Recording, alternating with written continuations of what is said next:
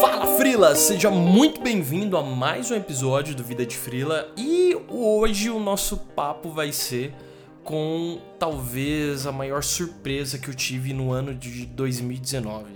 Sério, uh, eu, eu posso dizer que esse é um dos meus episódios preferidos. Esse episódio que você tá pra ouvir é um dos meus episódios preferidos, porque a gente vai falar com um freelancer que é cartomante, ele é professor também de história da arte, ele é gamer e, mano, a história de vida desse cara é fantástica, tá? É fantástica, de verdade. É, tem muitas lições, tem muitos insights que você pode tirar ouvindo esse cara. Mesmo que uh, você, talvez, se você tem algum preconceito em relação a, a essa coisa de, de, de, tarô e etc. Mano, é, eu vou pedir para você dar uma chance para ouvir esse cara, tá? Pra ouvir a história de vida dele, tá? É, a proposta do podcast do Vida de Fria é justamente essa.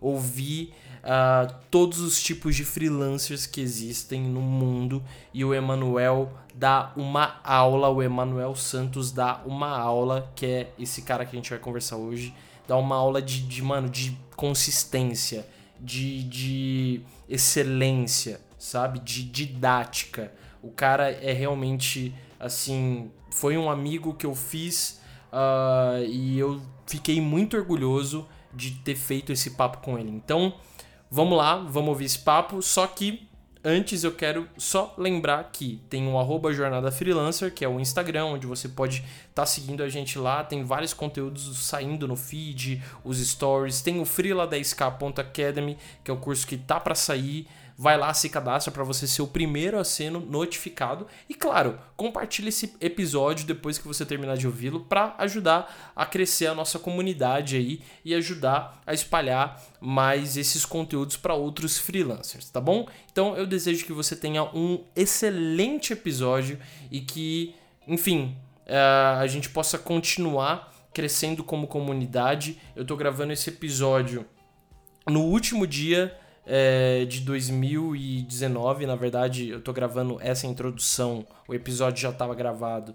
Tô gravando essa introdução no último dia de 2019, são exatamente 17 horas e 33 minutos do dia 31 de dezembro de 2019. E gravar essa introdução tá sendo muito especial para mim. É, tá sendo um pouco emocionante também, porque se você viu lá no meus, nos meus stories, lá no arroba Jornada Freelancer, a, a retrospectiva que eu fiz de 2019, eu larguei mão de muita coisa para começar o Jornada Freelancer, que é esse movimento de educação uh, de freelancers, uh, para educar freelancers em relação ao processo, a entrega, a marketing, posicionamento e tal.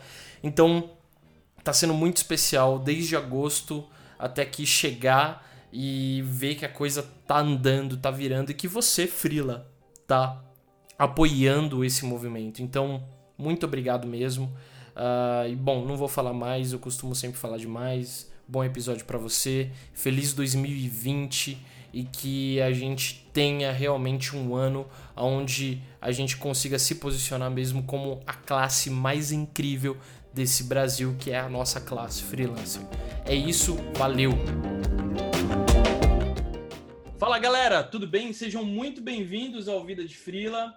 Uh, eu tô aqui hoje com uma visita, com, com, né, com uma visita, né? Posso dizer assim, uma visita. Ele está presente aqui de forma virtual para esse episódio, que é um, um, uma grande surpresa que eu tive lá pelo perfil do Jornada Freelancer, né? Uh, algumas pessoas me seguem por lá, a gente troca ideia, tem muita gente que engaja. E essa pessoa foi uma grande surpresa, assim, a gente começou a trocar uma ideia, eu descobri o que ele fazia, e aí eu me interessei, ele contou ali brevemente um pouco da história dele, o que ele estava fazendo com estratégias de conteúdo e tal. E aí eu chamei esse cara e falei, cara, vamos gravar um podcast que eu acho que pode ser muito bacana ter a tua bagagem, ter a tua história sendo contada aqui no Vida de Frila. Então, eu vou deixar ele se apresentar, obviamente. Uh, meu, muito bem-vindo, muito obrigado pelo convite, valeu mesmo nesse fim de ano. Para quem não sabe, galera, esse podcast vai sair em algum outro dia de 2020, mas a gente está gravando no dia 27 de dezembro. Então, essa é a prova de que é, o convidado é realmente muito importante, porque para ele estar tá topando aqui uma data de fim de ano, onde está todo mundo na correria, meio de saco cheio da vida já e quer estar tá descansando, ele topou o papo e está aqui com a gente para trocar uma ideia. Então, pode se apresentar, amigo. Poxa, obrigado, Felipe. Obrigado, pessoal, por estarem ouvindo. Eu sou Emanuel, Manuel J. Santos, sou cartomante. Uh, eu trabalho com isso oficialmente há 17 anos, mas eu estudo há mais de 20. E atualmente eu dou aula, atendo, dou consultoria.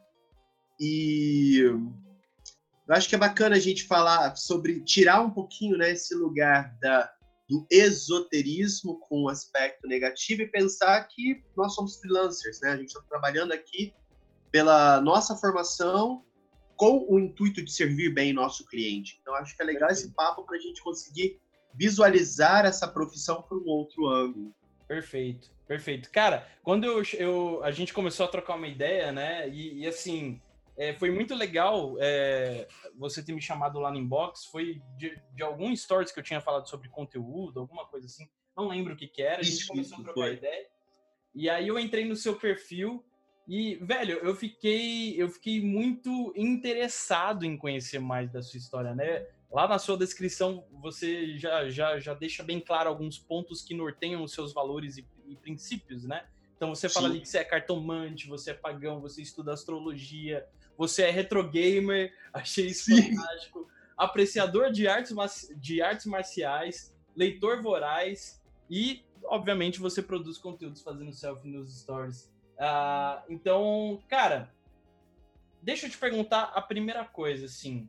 Uh, como que começou a tua jornada nessa vida de ser cartomante, né? De é muito legal você falar, pô, nós somos freelancers e tal, mas começa a contar um pouquinho da sua história. Como que começou essa essa paixão, né, pelo tarô e etc é muito difícil eu falar sobre começo, porque desde PA eu tô lidando com baralhos, né? É, o meu primeiro baralho foi um presente da minha avó aos sete anos de idade. Ela perguntou o que eu queria de Natal, e eu falei, eu quero um baralho. Caramba. E ela fez uma cara tipo, é só isso que você quer? E eu, sim, sim, é isso que eu quero. Mas você tinha e, sete anos de idade, né? Sim. Você já acompanhava algum conteúdo? Você Muita tinha... gente. A minha família sempre jogou muito buraco. Então eu via aquela turma reunida ao redor da mesa com carteado, mas eu não podia participar. Uhum. E eu não podia pegar no baralho da minha avó porque era o baralho de jogo. Eu falei, eu quero um pra mim. Né? Uhum. E eu, eu dormia com o baralho como se ele fosse um ursinho de pelúcia. Você tem ideia, né? Eu lembrando disso, eu falo, cara, que eu não consigo ver a minha vida sem um baralho na mão. Essa é a verdade. Uhum. Aos 10 anos de idade, a minha avó comentou que ela havia algum tempo, né, alguns anos, algumas décadas, lido cartas. Uhum. E eu atormentei ela até ela escrever os significados num papel para mim. E eu comecei a jogar para os outros. Isso eu tava com 10 anos, né? Tipo, eu cheguei na rua e falei, eu jogo carta, 25 centavos. Cara, 25 centavos era 15 Empreendedor de desde pequeno, né? Com 10 anos já. É, porque 25 centavos era 15 minutos de videogame na locadora. Então, tipo, eu jogava, eu jogava baralho para jogar videogame. Sensacional, sensacional. E o, o lance foi que começou a, a, a, ter feedback, né? As pessoas começaram a querer de novo. Uhum. Eu acho que essa é a, a principal é, característica de um bom trabalho freelance. É, é, muito fácil você se divulgar, é muito fácil você aprender com o tutorial do YouTube como é, fazer uma carreira de sucesso, isso é muito fácil. Uhum. Mas a maior preocupação que nós temos que ter, e que naquela época foi o que mais me atinou, é essa. Um bom profissional, os clientes voltam. A gente tem retorno. A pessoa gosta do nosso trabalho, ela quer o trabalho de novo. Perfeito. Porque você pode conseguir um número substancial de clientes em seis meses, em um ano você fechar as portas.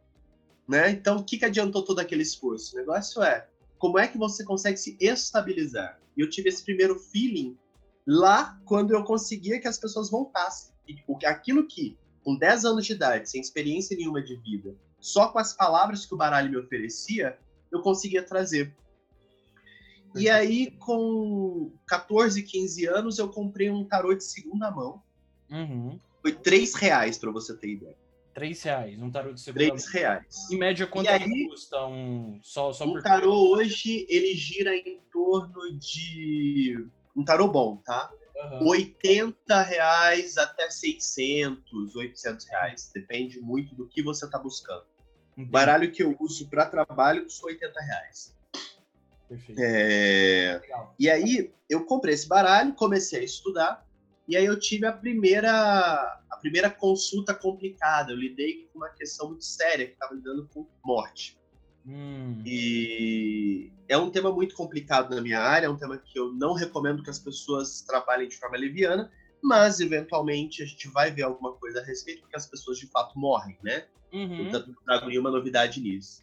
Uhum. E, a, e, quando eu, eu, tive essa consulta, que tava, tipo, um perigo muito sério na vida dessa moça, e eu falava com ela, e ela falando, você tá muito certo, e eu apavorado, né? Uhum. Eu não uhum. tinha idade, eu não tinha maturidade para lidar com aquele tema, mas eu tava vendo, eu tinha obrigação de dizer. Uhum. E uns 10 dias depois ela suicidou.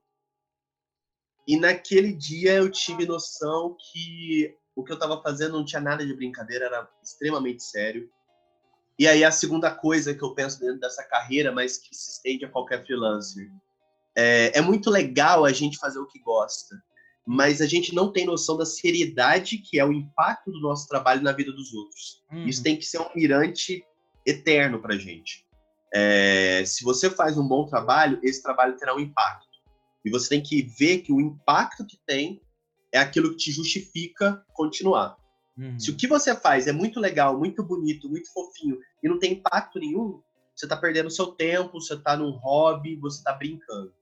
Se você começa a ver impacto na vida das outras pessoas, é hora de você começar a levar um negócio mais a sério e pensar que, por mais que você goste, por mais que você se divirta, é, é esse olhar para o outro, esse olhar visando este outro, que tem que ser o seu foco. Perfeito. E aí, depois disso, eu comecei a. Aí começou a ficar um negócio mais sério, né? Eu comecei a usar mais baralhos, comecei a treinar mais. E em 2006 eu fiz o meu primeiro blog, o Conversas Cartomânticas, que ainda está online, mas eu não escrevo lá faz um bom tempo. Legal. A gente vai Conversas Cartomânticas. Pra galera dar uma eu, come... eu comecei a ver que outras pessoas gostavam do que eu fazia, né? Daquilo que eu escrevia, dos pensamentos que eu tinha. E daí eu comecei a ser convidado para eventos. Uhum. E aí eu comecei a ver outros cartomantes, comecei a entender como que o mercado funcionava, comecei a perceber que aquilo que eu tinha estudado na prática funcionava de outra forma. E aí a gente tem esse terceiro ponto que eu acho importante. É, a pessoa que trabalha na tua área, ela não é só sua concorrente, ela é sua professora. Uhum. Ela vai te ensinar muito sobre pontos, sobre caminhos que você não pensou. Assim como você, ao conversar, vai conseguir dizer de coisas que a pessoa não estava pronta, ou não sabia, ou não tinha visto. É, então, o que acontece?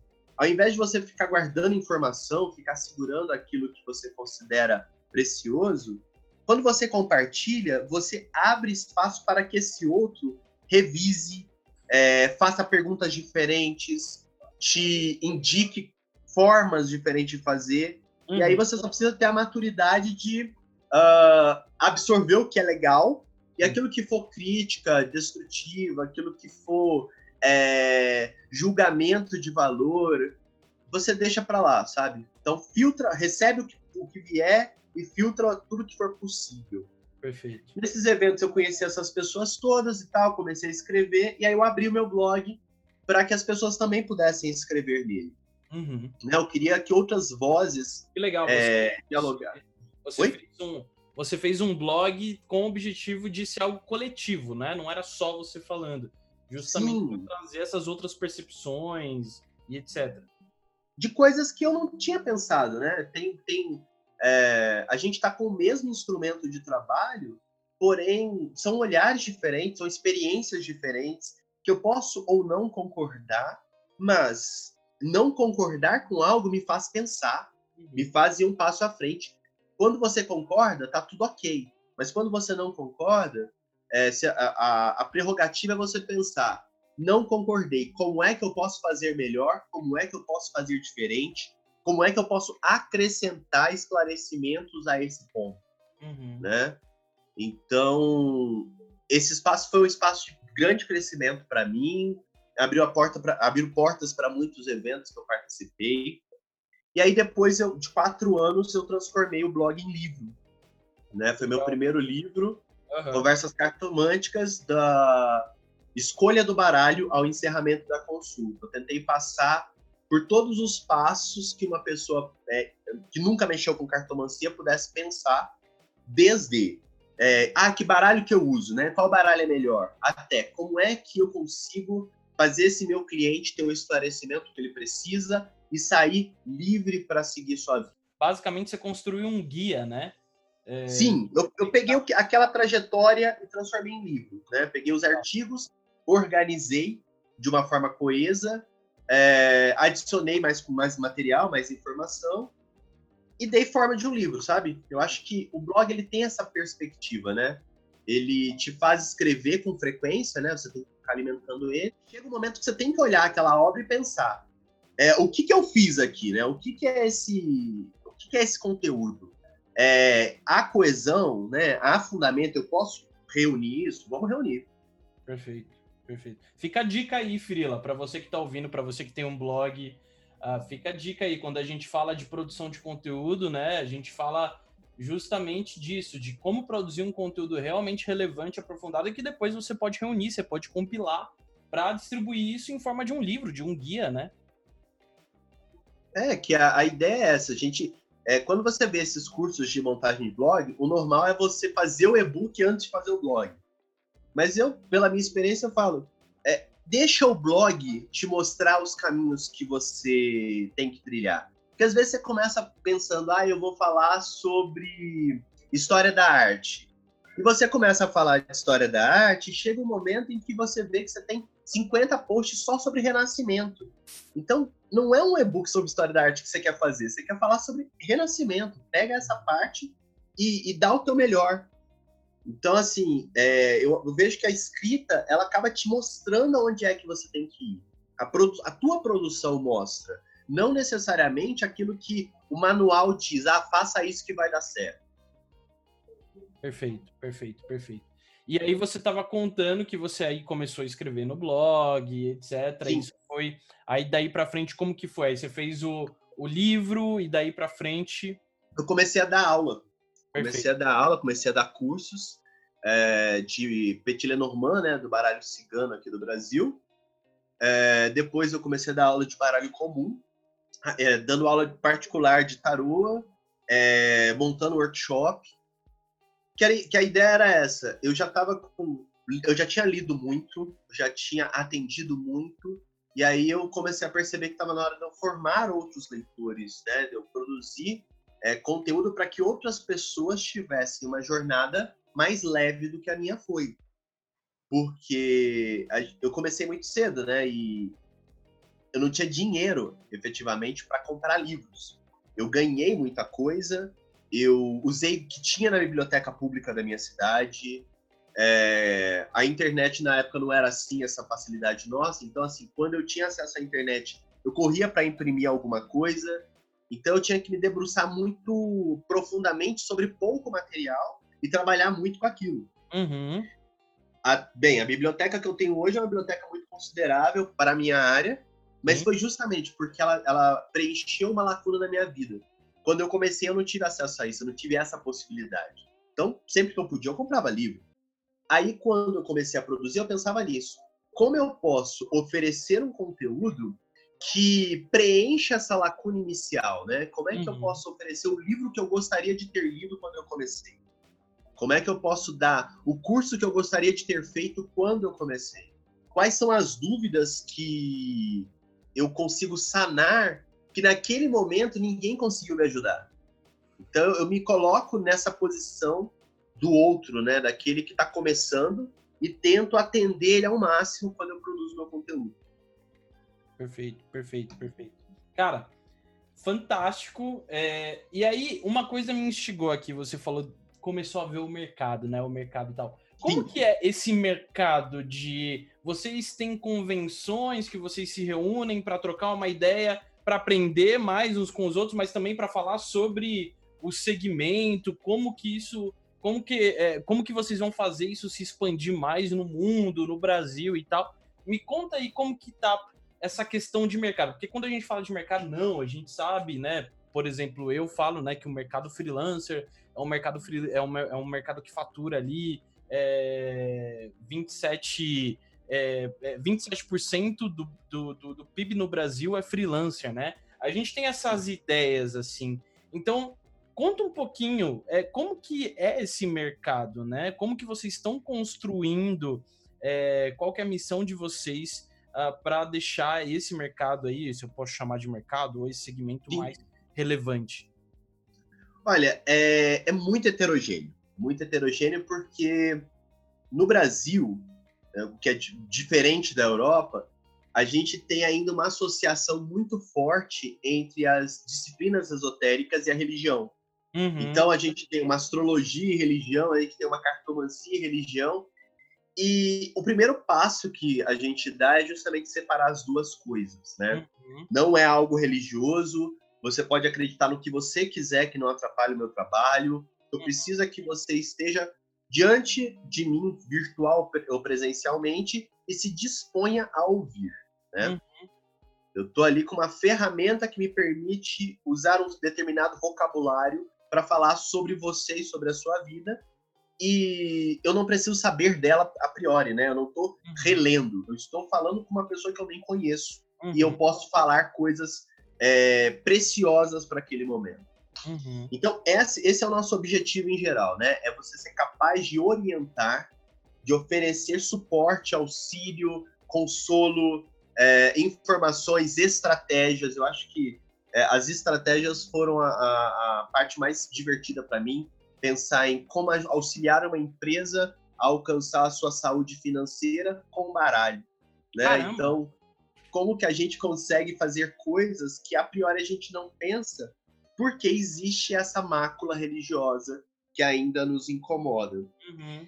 É, a gente tem esse primeiro problema. O segundo problema é que o mercado é heterogêneo, então você vai encontrar profissionais de todas as áreas, de todas as formações, é, usando o mesmo instrumento e se dizendo tarólogo, se dizendo cartomante. Uhum. Então eu sempre recomendo, é, saiba com quem você está se consultando, joga no Google o nome da pessoa, né? Joga no Google, vê o que você consegue achar sobre ela porque um profissional que está, mesmo no começo de carreira, mas ele está se esforçando, você vai ver que ele está produzindo conteúdo, uhum. né? É, o que é fundamental. É o, Google é o oráculo da, da internet, né? Você joga... Da modernidade. É, é o nosso oráculo é, da modernidade. A gente acha lá. E é importante também você ter esse boca a boca, porque um profissional bom, isso eu acho que em qualquer área, tá? Eu falo da minha, mas eu acho que em qualquer área é assim é, é muito mais fácil você confiar em procurar um profissional indicado por um amigo do que você procurar um profissional que você nunca viu. Então, quando você quando você ouve de alguém, ou oh, aquele cartomante é legal, vai nele, é sinal que o trabalho foi bem feito, o trabalho se é, ele reverberou, né? Ele reverbera. E eu costumo falar para os meus alunos: um cliente bom traz outro cliente bom. Um cliente mal atendido te tira 10. Porque, assim, o mau, o mau uso da ferramenta tira você do mercado fácil. Então, é um mercado que oscila muito, né? Tem pessoas ascendendo e descendo o tempo todo. Eu falo que eu tenho sorte, né? E, e agradeço o sucesso que eu tenho, porque eu estou nesse mercado há mais de 10 anos. E mantenho o meu nome em, em boa cota.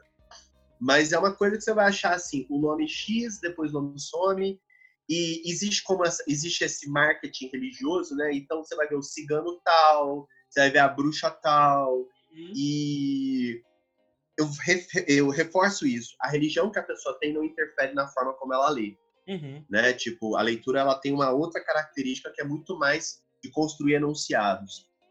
O uh, que mais que eu posso falar sobre esse mercado? Bem, uma consulta ela vai ter um valor que gira em torno do mesmo valor de uma consulta médica, tá? Acho que é um bom parâmetro que a gente tem. Certo. Porque você vai ter um tempo de análise, aquele tempo de análise não é uma hora tipo, só de diagnóstico, você vai. Aquele jogo vai reverberar por seis meses a um ano, pelo menos. Uhum. Então acaba que você é, oferece certas informações que a pessoa vai demandar um tempo para administrar.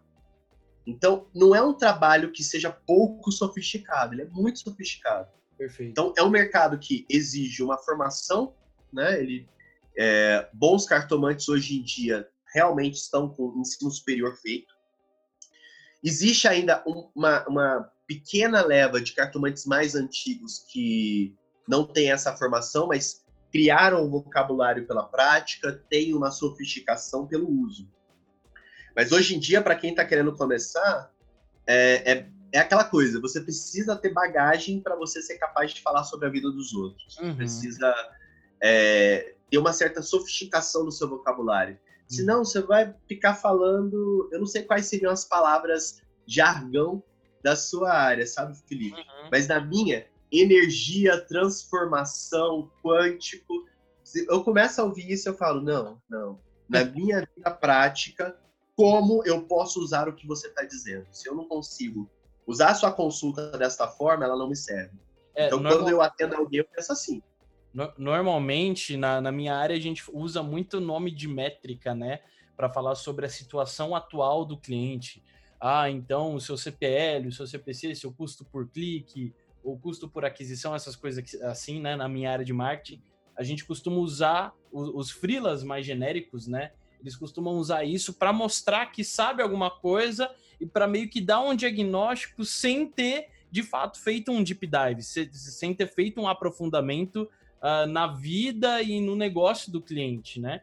Então isso acaba acontecendo demais, mas a gente percebe, né? Os clientes percebem, né?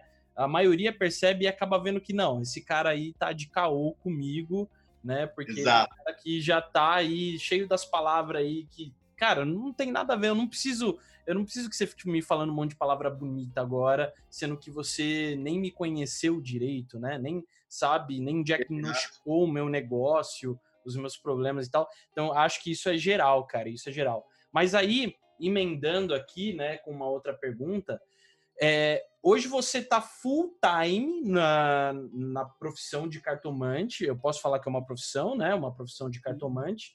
É, você está desde a, né, dos seus 10 anos nisso, você realmente caiu de cabeça, ou você sempre trabalhou, ou você trabalhou com alguma outra coisa em paralelo também, é, como professor, part-time e tal, ou hoje você está full-time, ou se não, quando que foi o ponto da virada, né? Você falou, putz, esse, é, esse é o mercado que eu quero focar mesmo, então vou ficar full-time nisso e vou fazer acontecer. Foi desde os 10 anos lá, ou você não, meio não, não.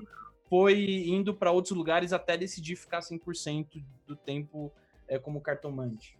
Eu sou de cidade pequena, né? Então uhum. eu sempre tive muito medo, quando eu era menor, de ficar taxado como o feiticeiro, o macumbeiro que faz mal para os outros, porque era aquilo que eu via, né? As pessoas associando as duas coisas. Isso é muito... Mas eu não largava meu baralho. Isso é muito triste. Então, eu sempre trabalhei em outras áreas. Eu me formei em História. Sou hum. formado em História. Fantástico. E eu me concursei, né? Eu, fui, eu trabalhei no Correio por três anos. E hum. foi o período que eu mais dei aula de tarô. Tá.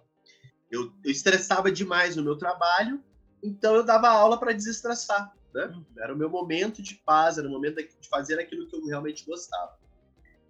Chegou um momento da minha carreira é, como concursado que eu não estava tolerando mais aquilo, e aí eu, eu tive um, um, feeling, né? Eu passei em primeiro lugar no mestrado, uhum. e eu uhum. passei com bolsa. Aí eu chutei o, o concurso e fui fazer o mestrado. A ideia era eu ter feito um mestrado sobre cartomancia, falar sobre esse mercado, não foi o que aconteceu. E aí, quando eu terminei o mestrado, eu pensei, o que eu vou fazer agora? Eu vou trabalhar com o que eu gosto. E foi a partir de então que eu comecei a, a trabalhar como cartomante full-time.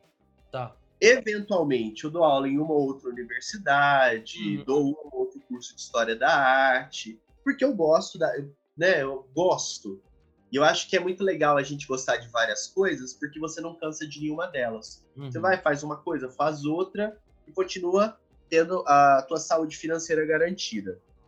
É, mas atualmente o meu foco é na produção de conteúdo para cartomantes que querem é, formar-se melhor, uhum. para os clientes se orientarem no sentido de encontrar bons profissionais, uhum. e no meu sentido, né, na, minha, na minha angústia pessoal de ter bom material no mercado, né, de responder aquele menino de 10 anos que não tinha dinheiro para comprar e que falava, gente, aonde é que está uma boa informação? Perfeito. Então eu penso nessa, nesses três personagens. Cara... Aquele que não tem grana para comprar, mas tem uma boa intenção. Na pessoa que está querendo investir o seu dinheiro para se orientar, seja para sua vida pessoal, seja para sua empresa, seja para o planejamento futuro dos seus estudos. Para essa pessoa, como é que eu posso servir essa pessoa bem? E para aquele que já trabalha na área e quer ter um vocabulário mais sofisticado, quer falar de forma pragmática, porém com mais sofisticação, sem ter que se ater a termos que estão desgastados de tão usados. Certo. E cara, é muito legal você falar, né, que você cursou história, porque teve um teve um episódio aqui que foi com Pedro Piovan, foi sobre design thinking. É, e ele falou, eu, eu, eu perguntei para ele, cara, o que, que você acha que um freela deveria ter, né, para conseguir realmente ter uma vida é, freelancer aí, né, tranquila e cheia de bons conteúdos, cheia de bons repertórios. Ser um freela culto, assim, sabe, que realmente tem repertório. Ele falou, cara, eu acho que todo mundo, não só o freela, mas todo mundo deveria, tinha que ser obrigatório passar por uma faculdade de história. Ele falou isso. E ele falou que, cara, é, se todo mundo tivesse né, os fundamentos, assim, porque a escola normalmente, uh, aqui no Brasil principalmente, a gente sabe que tem boas escolas públicas, né, tal, mas são muito poucas perto de todo o resto e toda a problemática que a gente tem com a educação aqui no Brasil. E acaba passando desapercebido não só a história do Brasil, mas, história, mas a história do mundo em geral, né? E aí ele pontuou isso, cara, eu acho que todo mundo deveria cursar história justamente para ter repertório, né? Para a gente realmente conseguir ter outras visões, é, entender melhor outras culturas, né? E saber se portar, né? É, Exato. Então, é muito legal você falar isso, cara. E aí eu queria que você só fincasse a bandeira de novo e falar, mano, vai estudar história, Frila. É, vai, não só história, vai, vai estudar ciências humanas. Perfeito. Vai, é, porque não, não por acaso se chamam ciências humanas, elas fazem a gente entender como é que nós temos recorrências. Uhum. Nós trabalhamos com recorrências. A história trabalha com fatos no sentido de que eles não se repitam se eles forem negativos e que eles possam perpetuar se eles forem positivos. E quando a gente olha para a história contemporânea, quando a gente olha para o momento do país, sem uma bagagem para entender como que é, houve a construção dessa identidade nacional, uhum. a gente acha que é tudo novo. Exato. Né? A gente acha que tá tudo tipo acontecendo pela primeira vez. E é por acaso, né? É por acaso. Se você não entende a construção da sua profissão, como é que ela começou a se estruturar, você não consegue criar nada de novo, porque você vai sempre achar que está inventando a roda e ou qualquer outra pessoa com expertise vai olhar para ti e falar: meu amigo, já fizeram isso. Então, a gente entender o, o, mecanismo de estudo da história e buscar ciências humanas em geral faz com que a gente tenha um, um cadinho mais de humildade em pensar que nós não estamos inventando a roda, mas que a nossa contribuição é fundamental para que a gente suba um degrauzinho, né? É, eu estou estudando cartomancia há muitos anos e eu não inventei a roda em uma série de pontos porque é desnecessário. Uhum. Não é que não é possível, é desnecessário. Uhum. O que, que a gente faz? A gente pega os estudos de casos de quem já fez antes, a gente pega os livros de quem já pensou nisso antes e pensa como eu, um homem do século XXI, sou capaz de usar esse material produzido no século XIX de forma producente para o meu cliente que está na minha frente agora. Perfeito. Sabe? E aí a questão é, se na sua área, né, como é que eu posso pegar este material e fazer esse meu cliente sair satisfeito, sem precisar ter essa esse egocentrismo de estou inventando a roda, estou sendo revolucionário. Não, meu amigo, você está fazendo o melhor que você pode como homem do século XXI, com material que está sendo produzido por pessoas de bom coração, de boa intenção que vieram antes. Maravilhoso. E aí a história te, te dá esse respaldo de você ter a humildade de saber que você não cria nada a partir do zero. Você cria a partir de uma experiência social que pede pela, pela criação. Você cria a partir de uma experiência social que tem problemas que você é capaz de ver. Aí você consegue ter uma, uma noção mais, mais panorâmica disso. Maravilhoso, cara, maravilhoso. E, Emanuel, é, uma coisa que, que me intrigou, assim, né? Você falou que, pô, de cidade pequena e etc. Ainda hoje, você sofre preconceito por ter escolhido essa jornada freelancer como cartomante? Como que é, como que é isso hoje? A sociedade, a galera num todo tá compreendendo mais, né? Porque justamente a gente vê que acaba tendo é, é, lugares onde as pessoas é, são muito burras e, e, e, imbecis intelectualmente, né? É, para uhum. entender qualquer coisa. Então, como que tá isso hoje, cara? Olha, eu falo para ti que hoje eu não me importo. A verdade é essa. Tá. É, porque o que que acontece? A gente vai ter sempre que lidar em qualquer área. A gente vai ter que lidar com o mal profissional, que ele é a, a mácula de qualquer profissão. Ele faz o teu cliente olhar e pensar, não quero mexer com essa área. Uhum. Então, é, é, você pensar que tem, existe uma, uma, uma, lenda, né? Ah, todo advogado é trambiqueiro. Claro que não. Claro que não. Eu conheço pessoas de ilibada conduta. Porém, um advogado que faz uma coisa errada mancha a categoria inteira. Uhum. Né? E aí fica essa imagem ruim. O que, que você pode fazer diante da imagem ruim? Continuar trabalhando, né? Você vai continuar limpando o seu nome, embora a situação não seja a melhor. Então, neste momento em que a minha profissão, é, que a gente está nesse processo de é, tirar essa, essa, essa prerrogativa religiosa para gerar uma questão mais é, não dá para dizer profissional, mas vamos colocar essa palavra para profissionalizar a cartomancia a ponto da gente não precisar associar ela a nenhuma outra cultura. O que eu posso fazer quando uma pessoa age de forma ignorante comigo é entender que ele também é o meu foco, uhum. que é uhum. para aquela pessoa que eu preciso falar com clareza. Uhum. Então eu não me sinto mais, é... não sofro mais com o processo eu olho o argumento que a pessoa traz, né, o motivo pelo qual ela acredita que a minha profissão não é digna, e trabalho aquilo para as vozes que me interessam. Ah, você disse que o que eu faço não funciona? Está na hora de eu escrever um texto sobre por que cartomancia funciona. Está na hora de eu ter o feedback de algum cliente bacana.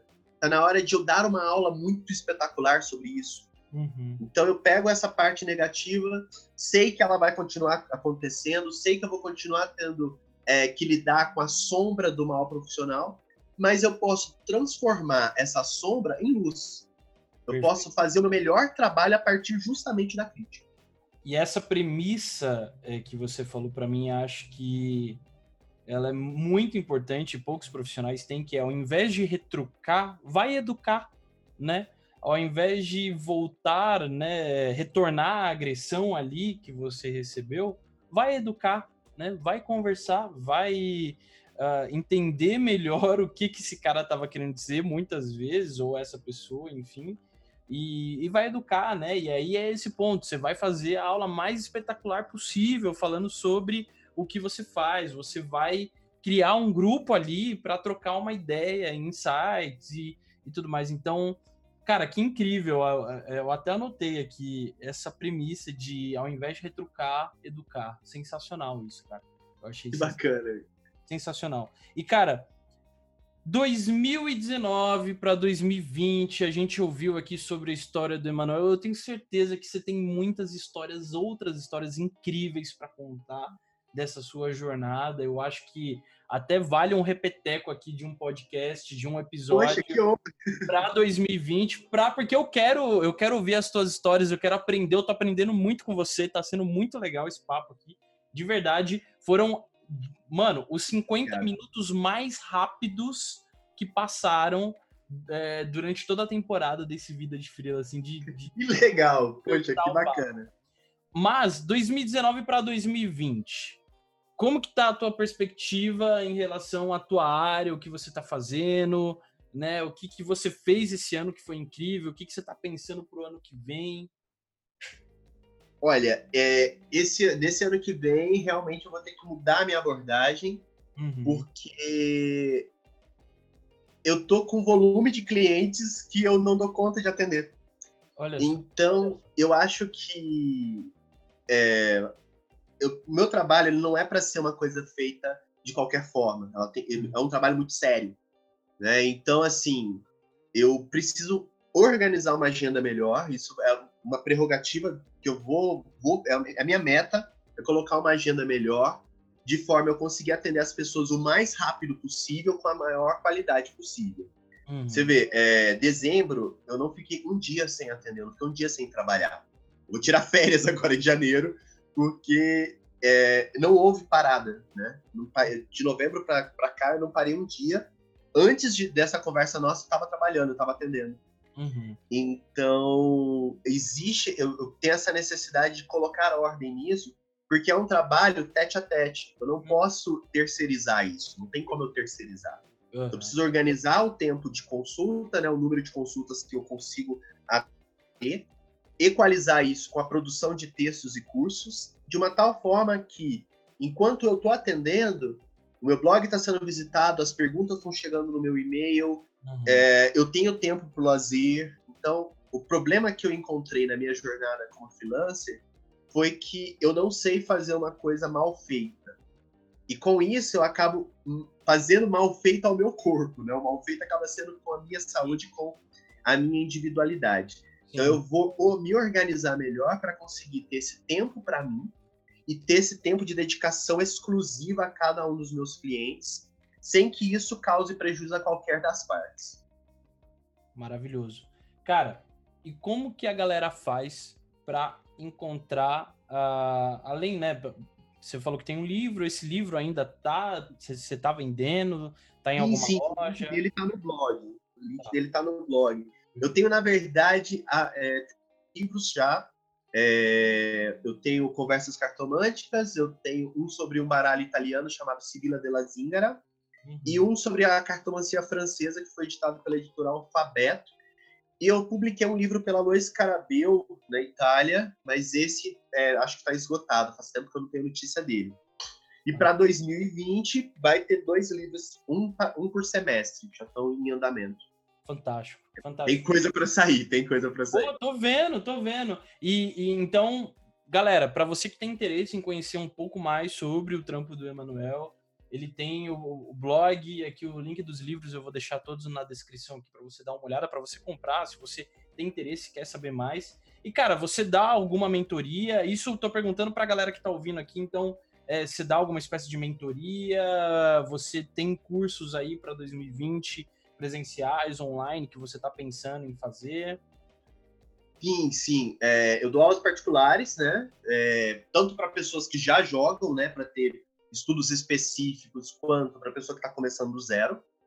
É, esse tipo de curso está com horário bem curto, assim. Quem consegue pegar, eu não estou exagerando, tá realmente com sorte. Porque é realmente difícil eu conseguir fechar um horário para conseguir dar um curso. É, o plano nesse primeiro trimestre é ir a Porto Alegre. Eu tenho que ir a Porto Alegre, Curitiba e São Paulo. Então, o plano, não tenho datas certas ainda, mas nesse trimestre eu devo estar nesses três lugares. E durante o ano eu vou anunciando, assim, tipo, eu consigo fechar um lugar, fechar uma turma, eu anuncio se eu estou no Rio, São Paulo, Curitiba, Porto Alegre ou Brasília. Perfeito. Mas online sempre tem alguma coisa. Ótimo. Bom, caminhando para o final aqui, é... infelizmente, porque disseram para gente que os podcasts têm que ter uma média de uma hora, mas dane-se, eu vou gravar ainda mais outro episódio com o Emanuel de duas horas de bate-papo. se a agenda dele deixar, claro.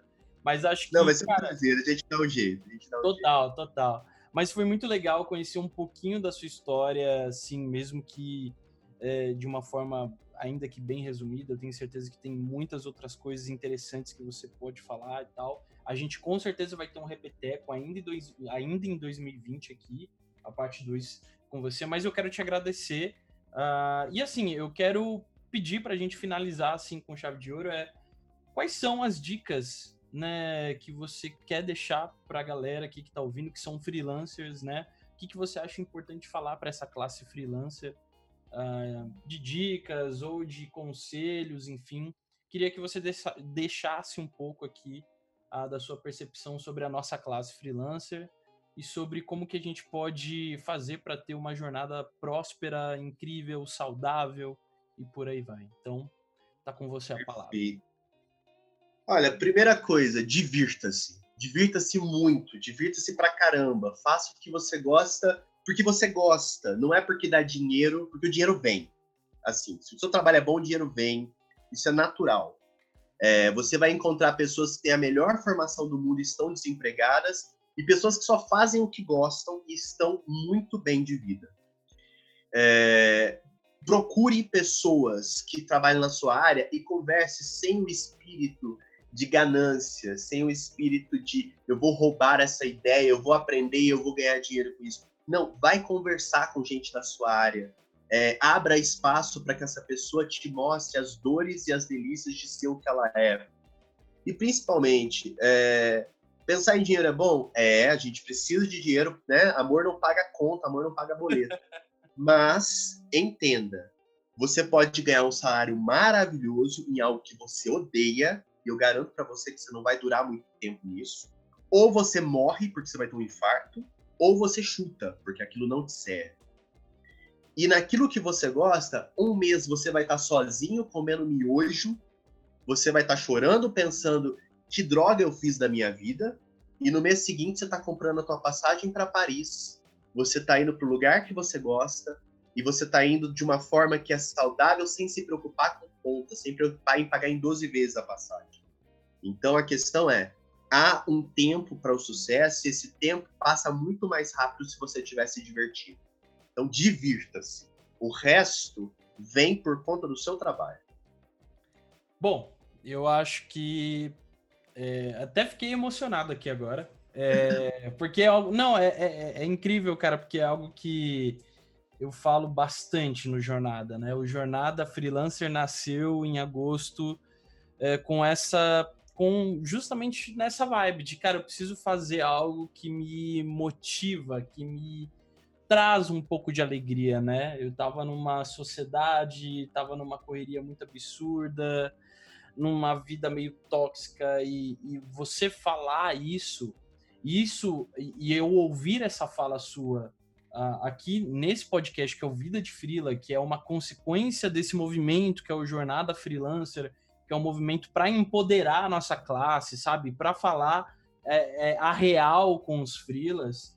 Uh, ouvir isso aqui nesse episódio, antes de 2020 começar, é muito legal, é muito importante. Parabéns, mano, pela sua didática, pela sua fala, uh, pela tua vida, pela tua jornada. Eu realmente. É, eu acho que eu acabei de ganhar um grande amigo aqui. A gente Quero que a gente troque ideia mesmo, a gente faça mais parceria de conteúdo para falar sobre conteúdos aí, até sobre tudo isso que você tem feito no dia a dia, conteúdos, falar sobre história da arte, etc. Acho que isso é super importante. É... Por favor, porque eu falo que assim, eu tento me cercar só de quem me interessa, eu tento me cercar só de gente preciosa. E o teu trabalho tem sido muito inspirador para mim. Eu acho que é, a gente está aqui hoje batendo um papo é um grande presente para mim, porque eu já te admirava e agora a gente está batendo um papo como amigo. Então, eu ganhei muito em poder conversar contigo hoje. Eu te agradeço essa oportunidade. É fantástico ver o quão precioso você se tornou para mim nesse processo e o quanto aprendo contigo. Só tenho a agradecer. Cara, tamo junto. Obrigado mesmo mais uma vez pelo seu tempo. Parabéns pela tua jornada.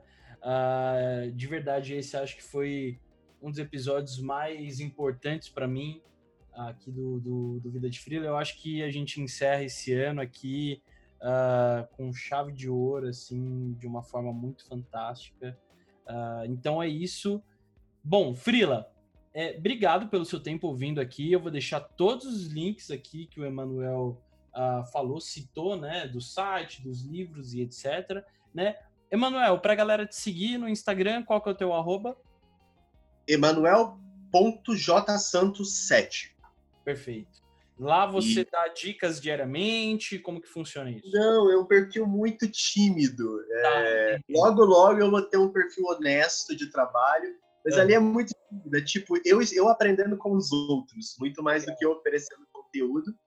Mas logo, logo, até fevereiro, vai ter conteúdo produzido com frequência. Porque eu vou estar com uma agenda organizada. Eu vou estar com tempo para escrever. Vai estar na loucura, né? É, tipo, vai ter acabado dezembro, eu vou ter atendido todo mundo, aí eu vou tirar 10 dias para sumir no mundo e poder escrever. Aí vou ter conteúdo para oferecer com honestidade. Maravilhoso, maravilhoso. Bom, é isso. Frila, a gente se vê no próximo episódio. Então, muito obrigado. Eu peço que você compartilhe, indique esse episódio, né? Jogue aí no, no teu grupo de WhatsApp da família, no teu grupo de WhatsApp de amigos. Compartilha mesmo, porque isso ajuda muito o, o Vida de Frilo, Jornada Freelancer aqui, a se manter, a gente continuar produzindo esse conteúdo para você, tá bom? É isso, até a próxima. Emanuel, obrigado mais uma vez, meu brother. Obrigado, obrigado, obrigado. Um grande abraço.